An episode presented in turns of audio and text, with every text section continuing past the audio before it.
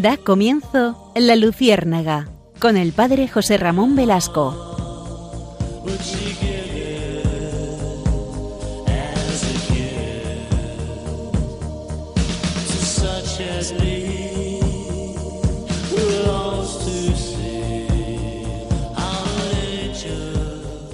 Corría el año de 1521, en concreto el día 20 de mayo de 1521.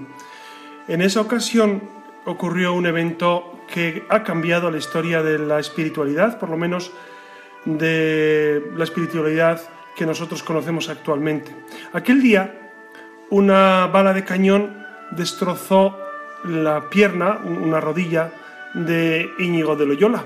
Y a partir de ese momento, de hecho estamos celebrando ahora el 500 aniversario de eso, pues precisamente ahora nosotros estamos viviendo y reviviendo esta realidad, este gran evento que ha cambiado, que ha cambiado la historia de, nuestro, de, nuestro, de nuestro tiempo. Si quieren, hoy me van a permitir que, que les lea un texto sobre lo que ocurrió, lo que ocurrió. Siempre me ha impresionado cómo San Ignacio describe este momento, este acontecimiento, y él, lo describe en la, autobiografía de San Ignacio de Loyola, que precisamente él, fue, pues de alguna manera, eh, comunicando a su, secretario, y, él lo describe como la biografía de un peregrino, la autobiografía de un peregrino. Él se llama a sí mismo el peregrino, porque, porque el peregrino fue siempre fue siempre eh, el que está buscando, el que está buscando continuamente eh, pues el rostro de Dios. Y en su vida fue así. Miren, comienza, comienza este, este texto diciendo, hasta los 26 años de edad fue hombre dado a las vanidades del mundo y principalmente se deleitaba en el ejercicio de las armas, con un grande y vano deseo de ganar honra. Y así, estando en una fortaleza que los franceses combatían, y siendo todos de parecer que se diesen salvas las vidas, por ver claramente que no se podían defender, él dio tantas razones al alcaide que todavía lo persuadió a defenderse, aunque contra parecer de todos los caballeros, los cuales se connortaban con su ánimo y esfuerzo. Y venido el día que se esperaba la batería, él se confesó con uno de aquellos sus compañeros de las armas, y después de, durar un rato la batería, le acertó a él una bombarda en una pierna, quebrándosela toda, y porque la pelota pasó por entrambas las piernas, también la otra fue malherida. Así describe precisamente él mismo eh, lo que ocurrió. Es decir, estaban en la serie de Pamplona. Saben ustedes que estamos pues, en la época en que los ejércitos de Carlos I de España y V de Alemania se enfrentan a los franceses y, en este caso él que era pues un gran capitán del ejército de Carlos V está defendiendo eh, la, plaza de Pamplona, la ciudad de Pamplona y en esta circunstancia él recibe esa, esa bala de cañón después de haber mostrado una gran valentía. Era un hombre muy arrojado, muy valiente, era un hombre que, pues, que buscaba siempre servir a su señor, que era el emperador el emperador. E, él siempre se va a destacar por una gran fidelidad, un hombre profundamente fiel a lo que e, el, emperador eh, le encomendaba. Fíjense que esa fidelidad que él, que él vivía eh, precisamente de cara a su trabajo como capitán, a su vocación de capitán, luego la vivirá como soldado de Cristo, como gran convertido. y continuamos leyendo este texto porque es interesante recordar este acontecimiento que, como les decía al inicio, ha cambiado la historia de la espiritualidad. Ustedes saben que ha habido un puñado de, santos que han sido especialmente tocados por la gracia de Dios en la historia de la Iglesia. Claro, todos los santos son importantes, pero digamos que algunos pues han sido especialmente importantes en la evolución de la espiritualidad. Claro, podríamos poner, bueno, podríamos poner a muchos y, y aquí está eh, pues la opinión personal eh, es muy válida. ¿no? En mi opinión, yo destacaría, por ejemplo, por supuesto, a San Pablo, bueno, los apóstoles, San Pablo, por supuestísimo, algún santo padre que fue esencial, San Benito, San Benito fue un hombre esencial, San Agustín previamente a San Benito. Em, luego, por supuesto, dentro de, toda la Edad Media, yo destacaría como alguien esencial a Santo Tomás de Aquino, por supuesto, por su doctrina, por su Santildegarda de Bingen, que, ha sido eh, pues, eh, declarada patrón de Europa. Y, luego ya pasaríamos San Francisco, Santo Domingo, por supuesto, que fueron los grandes creadores de las órdenes mendicantes. Y ya nos iríamos pues, a los grandes místicos del XVI, San Juan de la Cruz, Santa Teresa de Ávila, San Ignacio de Loyola, que cambió con la, con la eh, creación de la Compañía de Jesús, pues cambió el panorama, mejoró el panorama de, la vida eclesial. Y, como esos muchos más. ¿no? Eh, digo yo que, hay un puñado de, santos que son especialmente relevantes. Y dentro de ese puñado, que me dejaba muchos, por supuesto, en, en ese elenco, estaría San Ignacio. San Ignacio como un hombre fundamental en la historia de la Iglesia. Continúa el texto diciendo, y así, cayendo él, los de la fortaleza se rindieron luego a los franceses, los cuales, después de haberse apoderado de ella, trataron muy bien al herido, tratándole cortés y amigablemente. Es decir, el ejército francés, eh, aunque era un prisionero, eh, Ignacio de Loyola, pues lo trata con mucha cortesía. ¿Por qué? Porque sabían de su valía, porque sabían de su valía, ¿no? Y después de haber estado 12 o 15 días en Pamplona, lo llevaron en una litera a su tierra, a su tierra, a Loyola, a la casa solariga de Loyola. Y llamando a los médicos y cirujanos de muchas partes, juzgaron que la pierna se debía otra vez desconectar y ponerse otra vez los huesos en sus lugares. Entonces, imagínense lo que supone esto, ¿no? Es decir, se había cicatrizado la herida o se había ido cerrando, y al llegar a Loyola, los médicos le proponen a San Ignacio que de nuevo tienen que operar la pierna. Claro, eh, San Ignacio, pues él dirá luego que por vanidad, él quería quedar perfectamente, entonces se somete al tremendo sacrificio de nuevo de, eh, pues eso, eh, cortar por donde estaba mal unido y volver a unir, ¿no? Se hizo de nuevo esta carnicería en la cual, así como en todas las otras que antes había pasado y después pasó, nunca habló palabra ni mostró otra señal de dolor que apretar mucho los puños. Es decir, eh, él, mismo se describe como apretaba los puños para no manifestar externamente ese dolor. Y continúa, continúa el, redactor diciendo, iba todavía empeorando sin poder comer y con los demás accidentes que suelen ser señal de muerte. Pues seguramente sería eh, la herida infectada, etcétera, etcétera. Dense cuenta que estamos en el siglo XVI, todavía no se había inventado la penicilina se había descubierto, mejor dicho. Llegado el día de San Juan, por los médicos tener muy poca confianza de su salud, fue aconsejado que se confesase y así, recibiendo los sacramentos la víspera de San Pedro y San Pablo, es decir, el día 28 de junio, dijeron los médicos que si hasta la medianoche no sentía mejoría, se podía contar por muerto. Es decir, le vieron ya con la fiebre altísima y que seguramente moriría pues en, pocos, en, pocas horas, ¿no? Solía ser el dicho enfermo devoto de San Pedro, y así quiso nuestro Señor que aquella misma medianoche se comenzase a hallar mejor, y fue tanto creciendo la mejoría que de ahí algunos días se juzgó que estaba fuera de peligro de muerte.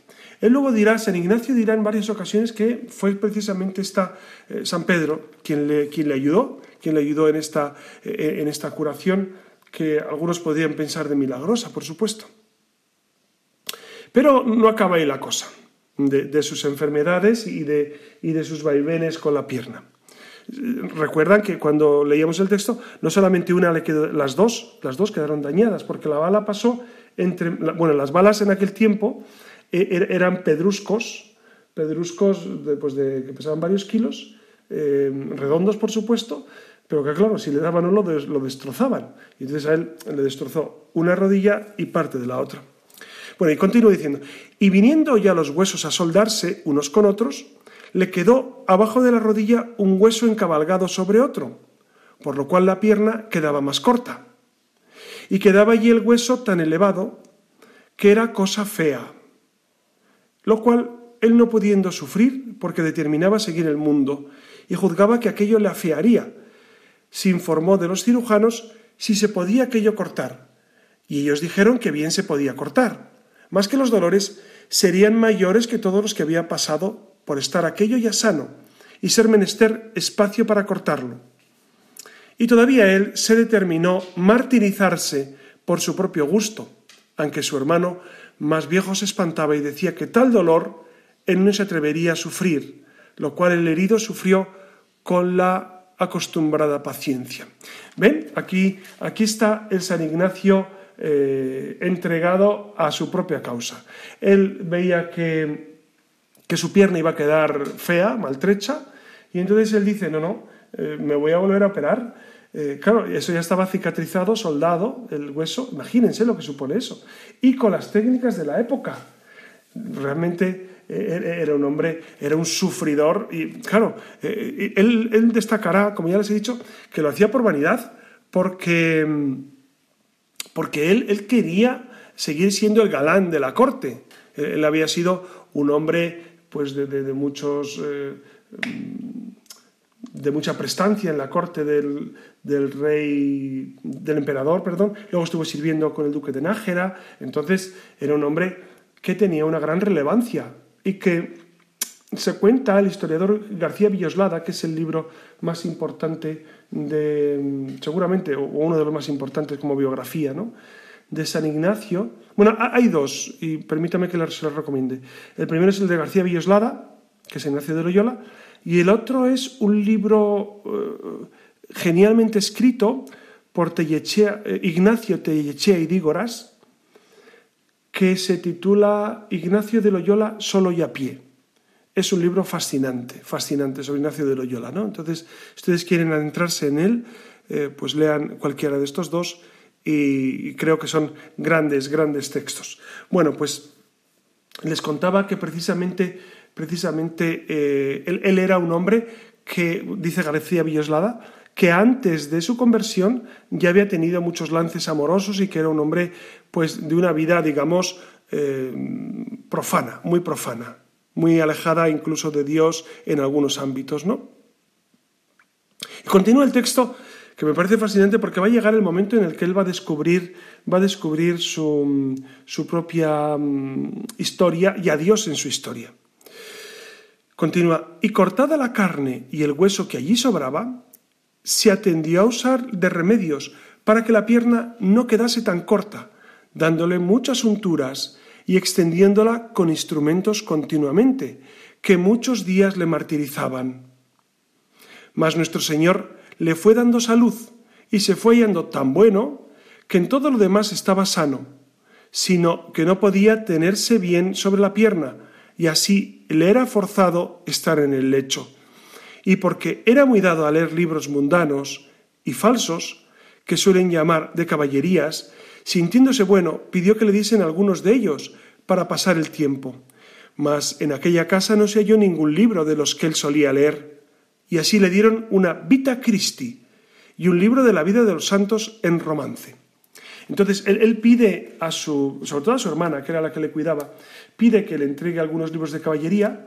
Ustedes recuerdan que también Santa Teresa era gran lectora de novelas y de libros de caballería. Eh, Santa Teresa lo dice, que ella era muy aficionada a leer, a leer libros de caballería y que, y que, y que eso al final pues lo veía como una pérdida de tiempo.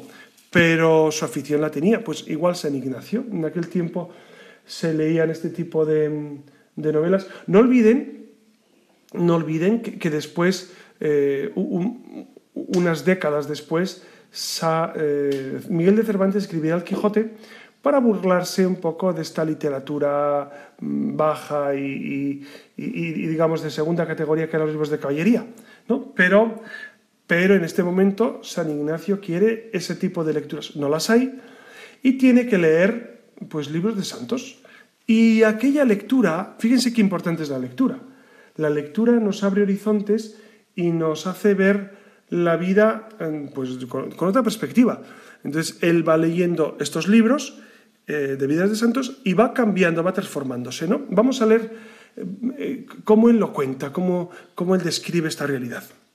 Por los cuales, leyendo muchas cosas, alguno, algún tanto se aficionaba a lo que había escrito, mas dejándolos de leer, Algunas veces se paraba a pensar en las cosas que había leído, otras veces en las cosas del mundo que antes solía pensar. Y de muchas cosas vanas que le ofrecían, una tenía tanto poseído su corazón que se estaba luego embebido en pensar en ellas dos y tres y cuatro horas sin sentirlo, imaginando lo que había de hacer en servicio de una señora, los medios que tomaría para poder ir a la tierra donde ella estaba, los motes, las palabras que le diría, los hechos de armas que haría a su servicio. Es decir, estaba pensando en cómo, en cómo impresionar a alguna dama también. Y estaba con esto tan envanecido que no miraba cuán imposible era poderlo alcanzar, porque la señora no era de vulgar nobleza, no condesa ni duquesa, mas era su estado más alto que ninguna de estas. Claro, ¿de quién se trata? Aquí tenemos una. Es decir, ¿de quién se trataba? ¿Quién era esta mujer que tenía absorbido la mente de San Ignacio? ¿De quién estaba enamorado, por así decirlo? Pues dicen que nada menos que Germana de Foix, que era la hermana, la segunda mujer de Fernando el Católico, ¿no? Antes de que se casara con Fernando el Católico, o, en esa tesitura. Entonces, em, no era mujer cualquiera la que, la, que la mencionaba, la germana de Foix, pero, eh, o de Foix, que, está escrito así, pero eh, como ven San Ignacio, siempre mm, tenía grandes pretensiones, grandes ilusiones, tenía, eh, tenía una perspectiva siempre de ir a lo más, que luego, fíjense, este carácter que él tenía, un carácter fuerte, un carácter pues de buscar siempre lo más grande, luego lo plasmará en su vida y, en, los ejercicios espirituales él dirá siempre eh, y buscará el más, lo que más conduce para la gloria de Dios, etcétera, etcétera. Siempre lo que más conduce para, para el Señor,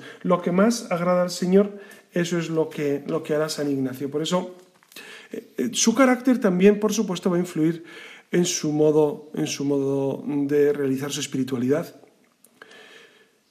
Y continúa, es decir, tenía momentos de, estas, de estos em, debates, eh, digamos, amorosos, pero luego tenía momentos de lucidez, de espiritualidad.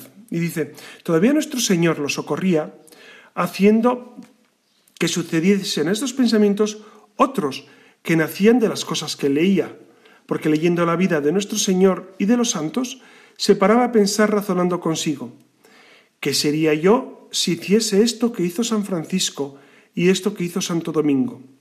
Y así discurría por muchas cosas que hallaba buenas, proponiéndose siempre a sí mismo cosas dificultosas y graves, las cuales, cuando proponía, le parecían hallar en sí facilidad de ponerlas en obra, mas todo su discurso era decir consigo, Santo Domingo hizo esto, pues yo lo tengo de hacer. San Francisco hizo esto, pues yo lo tengo de hacer. ¿Ven cómo, él, tenía una férrea voluntad y, él quiere imitar a los santos? Claro, no tanto por amor a Jesucristo, seguramente en un primer momento, sino porque aquellos hombres habían brillado, él también quería brillar en la vida y decía, hombre, si no voy a brillar ya eh, a nivel humano, pues seguramente podré brillar a nivel espiritual. Yo creo que este es el fondo de la cuestión. Él piensa que espiritualmente podría brillar imitando a San Francisco y a Santo Domingo. Y si ellos lo hicieron, ¿por qué no lo va a hacer él? Es decir, ¿qué tienen San Francisco y Santo Domingo que no tenga Ignacio de Loyola? Claro, para nosotros ahora, visto con la perspectiva, diríamos, hombre, es un poco mm, movido por la vanidad o, un poco pretencioso. Bueno, Dios se sirve también de estas realidades para llevarnos a donde Él quiere. Dios utiliza todo lo humano que nos conoce, nadie nos conoce mejor que Dios nuestro Señor, y utiliza todo nuestro ser humano para llevarnos a donde Él quiere, que es, que es la santidad y es luego influir en, la Iglesia, con nada menos como hizo San Ignacio de Loyola. Por eso, si les parece, vamos a tener ahora un, momento, un momento musical. Vamos a, a, escuchar de la película La Misión. La Misión, saben que fue un hito, es de Roland Joffé, esa película, Además sale Jeremy Irons y, un elenco y Robert De Niro. Es una película muy bien, muy bien realizada, con un, con un guion perfecto. ¿no? Con, con, unas cuestiones, claro, a mí la película esa tengo también mis reparos, ¿no? Porque, Claro, yo cuando la vi, yo, yo cuando la vi era, era, un, era un muchachillo, pero, pero yo al ver la película, y no sé si ustedes se acuerdan, pero se la voy a, se la voy a contar un poco. Eh, hay un momento en el que, a final del siglo XVIII, eh, los, los, monarcas europeos, sobre todo influidos por la masonería, quieren derribar la compañía de Jesús y entonces influyen en el Papa para que eh, pues les quite las posesiones, etcétera, etcétera. Va el legado pontificio a las, a las reducciones del Paraguay, donde estaban los jesuitas haciendo una labor eh, encomiable con los indios, etcétera. Les dice que desalojen y, y los jesuitas desobedecen. Claro, uno toma las armas, que es Robert De Niro, en, el personaje de un hermano jesuita, y el otro tampoco obedece. Jeremy Irons se queda allí con los indígenas y tampoco obedece al Papa. Se queda con. Sí, es más fervoroso porque reza y tal y lleva con la custodia, pero en ambos casos desobedecen al Papa. Y esto, y esto es, A mí cuando vi la película me resultó curioso, porque todo el mundo alababa eh, la labor de lo que ocurrió, pero a mí no me quedaba tan claro, ¿no? Porque la desobediencia estuvo en los dos casos, tanto en el que toma las armas como en el que toma el camino de la oración. Dense cuenta que aquella película, que sería del año 85, lo digo en memoria, ¿eh? no, recuerdo exactamente, por esa, por esa época, 80 y tantos. Em, claro, era una época en la que eh, teníamos un problemón con la teología de la liberación en América Latina que Juan Pablo II pues, tuvo que, hablar seriamente sobre, sobre estas circunstancias ¿no? y, que, y que causó gravísimos daños en la fe de la gente. Y que, hombre, merecería la pena dedicar un programa también a este, a este punto de la teología de la liberación porque, mm, porque la historia, la historia nos va diciendo dónde está realmente el sentido de las cosas. ¿no? El caso es que en esta época se circunscribe eh, esta película de la misión. Eh, la banda sonora saben ustedes que la compuso Ennio Morricone, que ha muerto ahora en 2020 y que ha sido un compositor genial, genial porque ha compuesto grandísimas, grandísimas obras, ¿no? No hay más que recordar Cinema Paradiso o las películas del oeste, El bueno, el feo y el malo, etcétera, etcétera.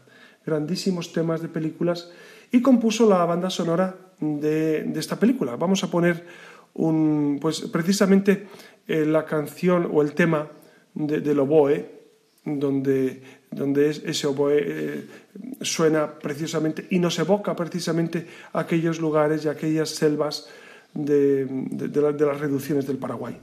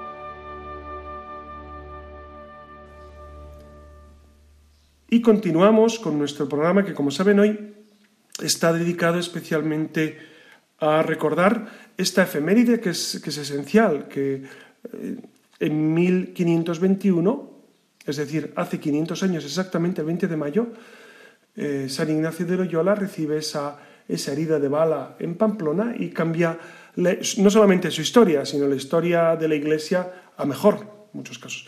Me van a permitir ahora que, que comente con ustedes algunos de los mensajes que, que nos Saben ustedes que el correo de la Luciérnaga es la luciérnaga.radiomaría.es y ustedes me mandan muchos mensajes y, yo se lo agradezco, la verdad, porque, porque es una maravilla entrar en contacto con ustedes. Eh, voy a contestar algunos de ellos, si les parece, porque, bueno, hay uno que me pregunta, me pregunta sobre em, la banda sonora que, viene al inicio. La banda sonora es de... es Juana de Arco, es, Juana de Arco, es, es, una banda sonora de, de, Espere que lo voy a. lo tengo que buscar. De maniobras orquestales en la oscuridad. Maniobras orquestales en la oscuridad es un, es, es un grupo, una banda inglesa que componía una música preciosa en los años 80. Ustedes dirán, pues te has quedado un poco lejos. Pues sí, un poco lejos sí. ¿Qué vamos a hacer? Habría que renovarle en algún momento, pero, Em, por lo pronto, ahí, ahí, queda. Entonces, es eso, Juana de Arco de, em, de precisamente este grupo, este grupo, maniobras orquestales en la oscuridad. También tengo algunos, algunos correos agradeciéndome y yo, yo a ustedes se lo agradezco profundamente, ¿no? Por ejemplo, Mercedes Erraut eh, pues nos da las gracias sobre, sobre el texto, pero vamos, más que los agradecimientos voy a leer algunas, algunas pegas que, o algunas dudas que, han planteado, ¿no? Eh, por ejemplo, en el programa que hicimos sobre, sobre eh, la educación, pues precisamente Mabea y Gracia pues me cuentan cómo eh, es necesario vivir con intensidad este derecho a, la libertad de educación, lo cual estamos profundamente de acuerdo. ¿no? Concha, Concha Gutiérrez, eh, nos cuenta que mm, eh, sobre el tema de la Agenda 2030, recuerdan que tuvimos un programa de la Agenda 2030, pues me dice precisamente que, mm, que los que tienen autoridad en la Iglesia alcen la voz, informen y orienten al común de la gente. Eh, pues es verdad, señora Concha, que, que, para eso estamos y, estamos, estamos llamados a, defender eh, la fe y a decir las cosas claras. Miren, yo siempre les he dicho que en este programa eh, procuro no dar mis opiniones sobre las cosas, porque mis opiniones son eh, muy, muy banales y, muy, y, no tienen validez. Procuro decir lo que la Iglesia dice sobre los temas, procuro. Entonces, ya, sé que a veces no, no, no, lo, no lo conseguiré, pero procuro ser muy correcto diciendo lo que la Iglesia dice, porque ¿saben qué pasa? Que la Iglesia lleva 21 siglos en esto. Y la Iglesia sabe mucho. Y la Agenda 2030 que ahora quieren implementar e, es, algo ya visto, es decir, no, es nuevo que, de repente unos pocos eh, potentados, unos pocos dirigentes, unos pocos que quieren dirigir a, los demás, pues planteen eh, bajo capa de bien, con palabras hermosas, planteen eh, pues eso, circunstancias que, que, son contrarias al sentido común y a la fe. Entonces, esa Agenda 2030 tiene mucho peligro, ¿eh? mucho peligro. Y, y, es necesario, si no han escuchado ese programa, yo les remito, saben ustedes que, que en el podcast están todos los programas, entonces ustedes pueden bajarse o, escucharlos directamente en Internet y, y, sobre todo si les interesa, pues seguramente les servirá, les servirá para, para, para conocer más la realidad. ¿no? Eh, me escribe también Sergio Danilo Acosta desde La Plata, Argentina. Ven qué maravilla es la radio, que, que la gente puede escucharlo desde distintos, distintos lugares. Me han escrito también de Estados Unidos, de San Luis, Missouri, de, México. Eh, esto es fascinante. A mí, esto, aunque fuéramos cuatro, fíjense, en España este programa se emite de 12 a 1 de la madrugada. Es una hora, digamos, complicada. ¿no? Para la mayoría de nosotros es, es muy complicada porque estamos ya eh, en los dulces sueños. ¿no? Pero de repente eh, he descubierto que hay gente que va en el coche, o que hay gente con insomnio, o que hay gente que trabaja de noche, que escucha Radio María, y me dicen, pues te he escuchado. Digo, pues qué, maravilla, ¿no? Porque escuchar esas horas. Entonces, eh, entiendo, entiendo la validez de esta realidad. La radio de la Virgen, Radio María, es, es un elemento que está haciendo mucho bien. A mí me sorprende todo el bien que está haciendo a tanta gente, a tanta gente. Hay otra pregunta que me hace Albertez, que es, Alfredo, eh, se llama, su pseudónimo es Albertez, que se la voy a leer porque me parece muy interesante y así la contestamos en público. Dice, desearía me aclarara en qué punto concreto de la evolución de la Iglesia católica queda establecido que su doctrina dependa, dos puntos, de las escrituras, la palabra de Dios, de la tradición y del magisterio de la Iglesia. Es notorio que las escrituras no siempre coinciden con la doctrina actual de la Iglesia católica. Muchas gracias, Alfredo. Bueno, em, ustedes saben que, Cristo, eh, que es la plenitud de la revelación, no escribió ni una palabra, o si lo escribió, no se conserva. Eh, conservamos lo que escribieron los evangelistas y los apóstoles en el Nuevo Testamento. Tenemos también en el Antiguo Testamento que es palabra de Dios. Entonces, esa es la revelación de Dios, la palabra. Son los 72 libros que componen la Biblia. Eso es lo que Dios nos ha comunicado. El autor de la Biblia es Dios. Esto es muy importante. Dios es el autor de la Biblia. Así lo dice eh, el Concilio Vaticano II. Entonces, eh, esto es bueno recordarlo. La tradición, la tradición que ha sido, ha, ha sido todo lo que la Iglesia durante 20 siglos, 21 ya, ha ido constatando con la práctica de la oración, de la liturgia, de la caridad. Entonces, hay una tradición que está plasmada en los santos padres primero, luego en los grandes santos, en los documentos eh, de, grandes próceres de la Iglesia, por supuesto. Eso sería la tradición. Y el magisterio es eh, pues todo lo que la Iglesia oficialmente ha promulgado, ha dicho, ha, determinado que esto lo hace normalmente el Papa eh, junto al concilio. El Papa junto al concilio eh, define, ya saben ustedes que hemos tenido bastantes concilios en, durante 21 siglos, los primeros fueron Nicea, Constantinopla, Éfeso, etcétera, donde se fijó precisamente eh, nuestro credo, lo, esencial, para combatir también herejías como la de Arrio, etcétera, etcétera. Entonces, Sagrada Escritura, tradición y magisterio, desde el inicio de la Iglesia han sido los modos como tenemos nosotros de dilucidar, de dilucidar nuestra fe. Entonces, eh, hoy en día eh, queda bastante claro en qué tenemos que creer. Ustedes dense cuenta que Cristo no lo dijo todo. Cristo dejó a los apóstoles para que, guiados por el Espíritu Santo, les llevará a la verdad plena, dice, dice la Escritura, ¿no? el Espíritu Santo os guiará hasta la verdad plena.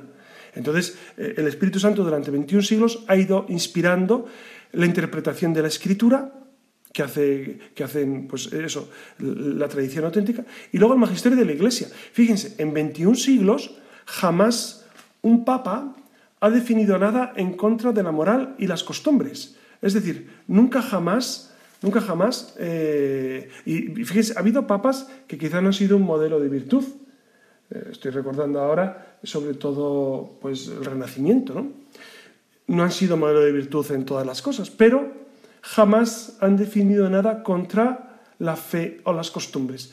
Esto es muy importante. Entonces, la Iglesia tiene un corpus dogmático, un corpus doctrinal que se lo debemos al Espíritu Santo y debemos estar muy agradecidos al Espíritu por eso, por, la gran obra que ha ido haciendo en la Iglesia. Además, eh, además tenemos que pues todo lo que, lo que nosotros vivimos, ya, ya en, la Iglesia durante 21 siglos ya han hablado sobre ello. Ustedes saquen cualquier tema y, seguramente sobre, claro, si es un tema científico puntero de ahora, qué sé yo, eh, temas sobre, sobre bioética que son ya de ciencia avanzada, Quizás sobre eso la Iglesia ha ido diciendo en los últimos años, no desde siempre.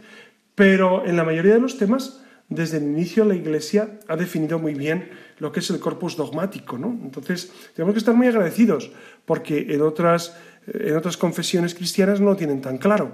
Y, la doctrina no la tienen tan claro porque eh, usan, por ejemplo, los protestantes de la libre interpretación de la escritura, lo cual, eh, pues, en ocasiones es, va en detrimento de la unidad de la fe. Esto respecto a la pregunta que nos hacía Alfredo. Y también hay, una, hay un comunicado de, otro, de, otro, de otro oyente, no voy a decir su nombre por si acaso él no quiere que, se sepa, pero, sí me dice con respecto al programa, al programa de, del cielo, recuerdan que, que, yo hablé sobre la eternidad en, en, Pascua, sobre el cielo, y también hablé sobre esas experiencias cercanas a la muerte, de gente que había vivido eh, pues eso, una experiencia de, túnel. Hablé, si recuerdan, ese programa de Brian Moody, que era este, este famoso autor americano que, que, al final de los 70 pues, eh, escribe este libro Más allá de la vida, etcétera, etcétera. Entonces, este, este, esta persona, este oyente tan querido, pues me cuenta un poco su experiencia y él dice que efectivamente sí, él ha tenido experiencias y que y, que él considera que, son perfectamente compatibles con la fe de la Iglesia. Y yo también lo creo, yo también lo creo. ¿eh? Es decir, eh, quizá, quizá, como él bien dice, fui muy taxativo en mi forma de, de, emitir juicios sobre esto, pero eh, que podría verlo, podría verlo. Que, que a mí me plantea muchas dudas, me las plantea. Es decir, estas experiencias que, no solamente la experiencia de este, de este oyente, sino he tenido contacto con gente que me ha contado experiencias similares, las he tenido. Pero eh, dentro de mí está pues el, valorar primero que Dios es muy libre de dar su gracia a las almas, es verdad, y de hecho, de hecho el oyente lo dice en su, en su texto, que, que Dios es muy libre de manifestarse de un modo o de otro, y que por lo tanto nosotros eh, pues estamos a, merced de Dios. De hecho, San Ignacio de Loyola dice en las, en las reglas de discernimiento espiritual, afirma que eh, es propio de Dios entrar en el alma sin, eh, sin causa previa, porque Él es dueño de las almas. Entonces entra, sale, viene y va cuando quiere, porque para eso es Dios. Entonces, por supuesto que Dios podría dar gracias especiales, gracias especiales a, las personas, etcétera, etcétera. ¿no? ¿Cómo las da y, si todas las, que, las personas que tienen experiencias de estas, experiencias cercanas a la muerte, eh, son gracias de Dios o son cuestiones psicológicas o son, eh, o, son eh, pues que eso, que lo han escuchado ya de otros y de alguna manera ellos lo reflejan? Miren, yo ahí no me meto, yo ahí no entro porque es una... porque el sentido común me dice que, no debo opinar sobre, sobre cosas que, desconozco, por supuesto. Pero eh, yo, sí pensaría, sí pensaría que, que Dios, eh, cuando te hace gustar algo profundamente, como hizo San Pablo, ¿no? Ustedes recuerdan que San Pablo tuvo experiencias mm, seguramente místicas, ¿no? Aunque no lo dice él estrictamente esta palabra, porque él dice que fue arrebatado rematado al cielo, ¿no? Dice, no sé si con este cuerpo o sin este cuerpo. Pues claro, tuvo gozo, tuvo gozos profundísimos y especiales, ¿no? Eh, ¿Cómo lo describe? Es que es muy difícil describir todas esas realidades, ¿no? Entonces, cuando, cuando hablan estas personas de cómo se describe esa realidad, pues bueno, es, yo creo que es, entra dentro del terreno de la subjetividad y que, es profundamente respetable y que nosotros nos quedamos eh, y volvemos a la doctrina de la Iglesia, ¿no? A la doctrina de la Iglesia, que es que después de esta vida hay una que es eterna. Hay una que es eterna y que hay un juicio particular y que cuando se lleva a cabo ese juicio, pues pasas al cielo o al purgatorio o al infierno. Entonces, eso es lo que la Iglesia dice sobre, estos, sobre estas realidades. ¿no? Luego lo demás, del túnel, de la luz, de la figura al fondo que parece Jesús, que te dice que vuelvas a la tierra, que demás. Bueno, pues eso yo lo dejo en, bueno, en, la opinión, en la opinión de cada uno, que es como lo intenté dejar el, otro día, ¿no? sin, sin valorar más allá de lo que realmente puedo, porque no puedo más. Bueno, eso respecto a las preguntas que nos hacían, porque mm, entiendo, entiendo que, em, pues que tenemos que, tener esa comunicación. Repito, ustedes pueden, pueden comentar lo que quieran en la luciérnaga.radiomaría.es. Ustedes comenten lo que, lo que deseen y, con mucho gusto. Pues, además, para mí, para mí es profundo gozo saber que hay gente que escucha esto y, que hay gente crítica también que, no solamente que, lo valoran, sino que también dicen, pues no estoy de acuerdo con eso que has dicho. O eso se podría decir mejor de otra manera. Yo soy muy crítico también conmigo mismo y con otros. Es decir, yo cuando escucho, escucho la radio, no solamente de María, sino otras, pues eh, a veces pienso, eso lo hubiese dicho de otra manera, o se ha dejado este aspecto, o tenía que haber subrayado más esto otro. E, eso, eso es perfecto. Yo creo que, vamos construyendo una radio de diálogo, una radio en la cual eh, compartimos. Bueno, vamos a, concluir, si les parece, con, con el texto de, de, San Ignacio, La conversión, porque mm, a, mí este, este, este texto siempre me ha fascinado. Me fascina cómo San Ignacio descubre precisamente a Dios, pues como les decía antes, Dios se sirve también de esa cierta vanidad humana, de querer sobresalir, de querer ser como Santo Domingo, San Francisco, para, para lograr la santidad, ¿no? Y, y continúa diciendo, había todavía esta diferencia que cuando pensaba en aquello del mundo se deleitaba mucho, mas cuando pensaba de cans cuando después de cansado lo dejaba, hallábase seco y descontento. Y cuando en ir a Jerusalén descalzo y en no comer sino hierbas, y en hacer todo lo demás rigores que veía haber hecho a los santos, no solamente se consolaba cuando estaba en los tales pensamientos, más aún, después de dejado, quedaba contento y alegre. ¿Ven? Entonces, él va descubriendo, por esta experiencia de consolación y desolación, que son las reglas de discernimiento de primera etapa, él va descubriendo cómo el Señor cuando pensaba en sacrificio, en santidad, en amar a Dios, en peregrinar a Jerusalén, eh, se quedaba con el alma muy contenta, muy alegre.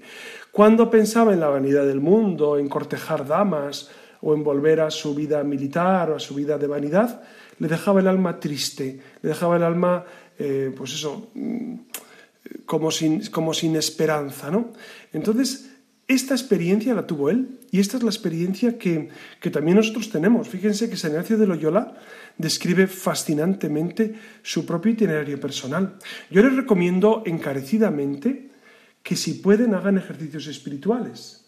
Es decir, los ejercicios espirituales se hacen en una casa de retiro, eh, claro, eh, teniendo un buen director que, le, que les proponga eh, las oraciones que hay que hacer, las meditaciones, los, eh, los tramos que hay que hacer y el discernimiento. Lo más importante de los ejercicios espirituales, creo yo, y esto lo decía también el padre Calveras, y los que son expertos en esto lo entenderán rápidamente, padre Calveras que fue gran experto en Manresa, él decía que la clave de los ejercicios está en el examen de la oración, el examen de la oración y en la, eh, pues en la charla con el director, en el discernimiento, el discernimiento. Ahí estaría la clave para hacer unos buenos ejercicios. Fíjense, ¿eh? lo decía este gran experto. Pues yo les animo a que hagan ejercicios, si pueden este verano. En, la diócesis de Getafe hay, hay varias posibilidades. En, sus diócesis seguramente tendrán, tendrán posibilidades de hacer ejercicios. Si no hablen con sus párrocos o hablen con... En las diócesis siempre hay eh, pues, grupos de espiritualidad, o, casas de espiritualidad también. Entonces, eh, es importante tener este tiempo para Dios y más en verano, que, tenemos más tiempo libre y puede ser un gran momento de renovar nuestra fe, nuestra, esperanza y nuestra caridad. Y nada más, lo dejamos aquí después de este, de este recorrido breve por, la, por ese momento de la conversión de San Ignacio de Loyola. Ustedes saben que en Loyola, en Loyola, en la capilla de la conversión, eh, hay un gran título que a mí siempre me ha impresionado, ¿no? Cada vez que he ido a Loyola, pone, aquí se entregó a Dios Íñigo de Loyola. Aquí se entregó a Dios Íñigo de Loyola. Pues eh, ojalá que en, nuestra vida digamos, aquí y ahora me he entregado al Señor, ¿no? Aquí y ahora. Id Ic et nunc me entrego al Señor, aquí y ahora y a partir de ahora me entrego al Señor. Por eso, eso es lo que les encomiendo. Les doy mi bendición en el nombre del Padre y del Hijo y del Espíritu Santo. Amén.